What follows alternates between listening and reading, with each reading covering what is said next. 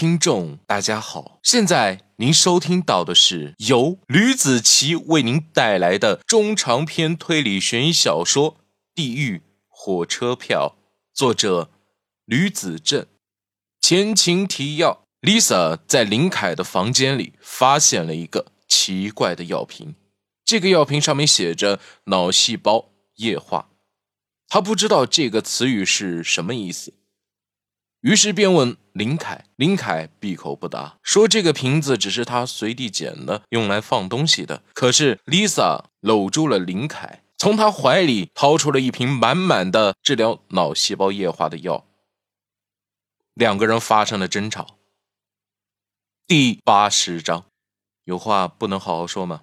别说脏话了。林凯拽住 Lisa 的手，此时林凯伟岸的身体就像是假的一样，虚无缥缈。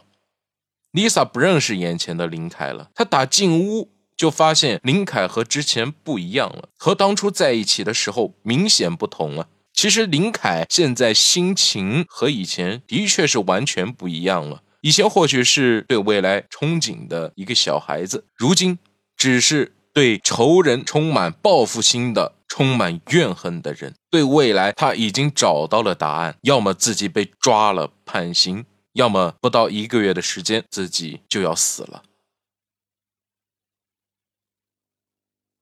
林凯看着 Lisa，脑仁疼的要命，手颤抖着夺去了 Lisa 手中的白色药瓶。他这个病不能受到刺激的。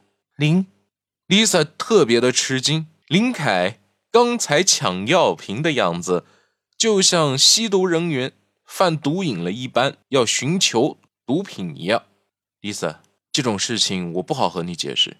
林凯还是很平静的，不想和他多说什么。你把瓶子给我，我自己回去查。我不信医生不会告诉我到底是什么病的。Lisa 伸手去夺，给林凯把药瓶拿回来。他说：“这不过是个小毛病，和伤风感冒一样。”真的？Lisa 说：“脑袋有硬化，有液化。这是特效药，一瓶几千块钱呢。”林凯说：“你不要骗我。”Lisa 问。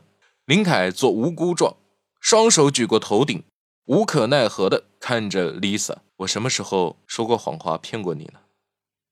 女人不管是在外国还是中国，只要是被爱情冲昏头脑，智商一定是等于零的，很容易轻而易举的相信别人。见林凯那么实在的问我什么时候说过谎话骗过你这句话之后。Lisa 完全的相信了。Lisa 并不知道林凯以往没说过谎话骗过自己，这次反而实打实的骗了他一次。直到后来，他也不相信这个事实。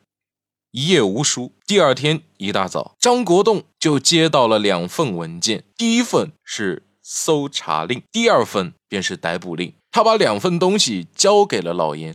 让他们去执行。另外，让老严打电话通知各个部门开动员以及刑侦方向修改大会。在开会之前，技术鉴定科的人给张国栋归还了父亲遗物火车票以及火车票墨迹化验报告。墨迹已经化验出结果了，从成分上看，应该是出自同一批次的喷墨机打印出来的。而且规格以及纸张的质量和正版的火车票应该没有什么特别大的区别，也不排除是同一批次打印机给绘制出来的。他把张国栋本人的地狱火车票递上来，嗯，凶器方面，你们查的怎么样了？张国栋看着报告，已经可以确定是斧头一类的东西了。回头我把三维图给你，然后我去附近。卖刀具的地方看一看，能不能买到一个样品过来进行参考？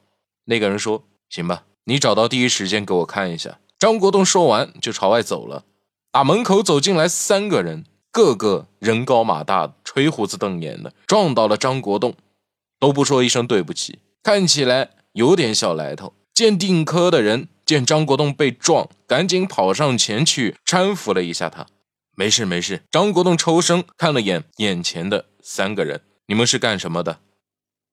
哎，你们这边谁啊？叫张国栋啊！带头为首的男人比张国栋高一个头，低着头看着张国栋以及旁边的人。我就是张国栋站了出来，哼，你就叫张国栋啊？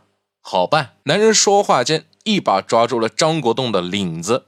张国栋愣住了，还没反应过来，高个男人就恶狠狠地说：“你就是张国栋啊！”他松开手，推了一下张国栋：“你给我听好了，你把江宁的案子趁早给我破了，要不然江总是不会放过你的。在他之前，我第一个就不会放过你，让你吃不了兜着走，知道没？”张国栋一个没站稳。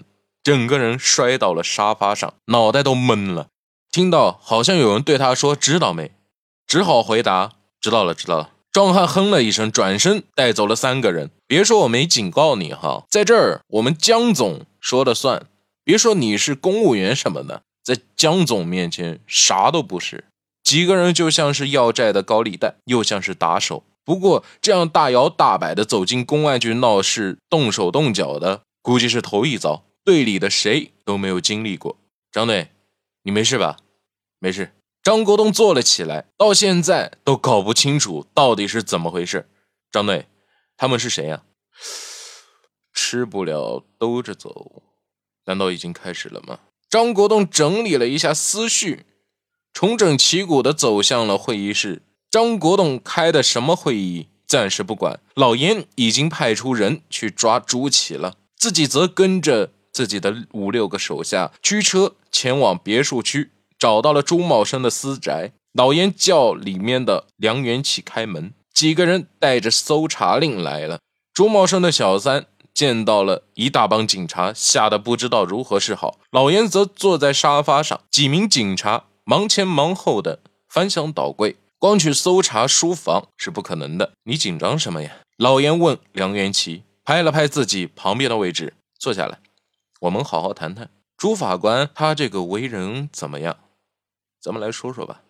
什么？梁元奇刚刚在愣神，现在才回过神来。他看着老严，警察叔叔，你刚才问我什么？朱茂生不是你老公吗？我在这里问一下，朱茂生他这个人怎么样？做事待人如何？你能和我说说吗？老严问。老朱他为人我不知道，反正他对我挺好的。自从他老婆闹僵了之后，一直对我都是视如己出，这点我一直看在眼里。不说别的，光他愿意把我介绍给朋友，称为老婆，我就觉得他是个可以依靠终身的人。梁元奇这般说道的同时，脸上洋溢起了幸福的笑容。嗯，明白了。老严点了点头，抓起了桌上的茶杯。你们关系挺好的，你知不知道？他有没有和外面的人结过什么仇、什么怨的呀？这个应该没有吧？他们在这聊什么天？我们先不管他。书房里，刘在兴和几个刑警在紧锣密鼓的搜查当中。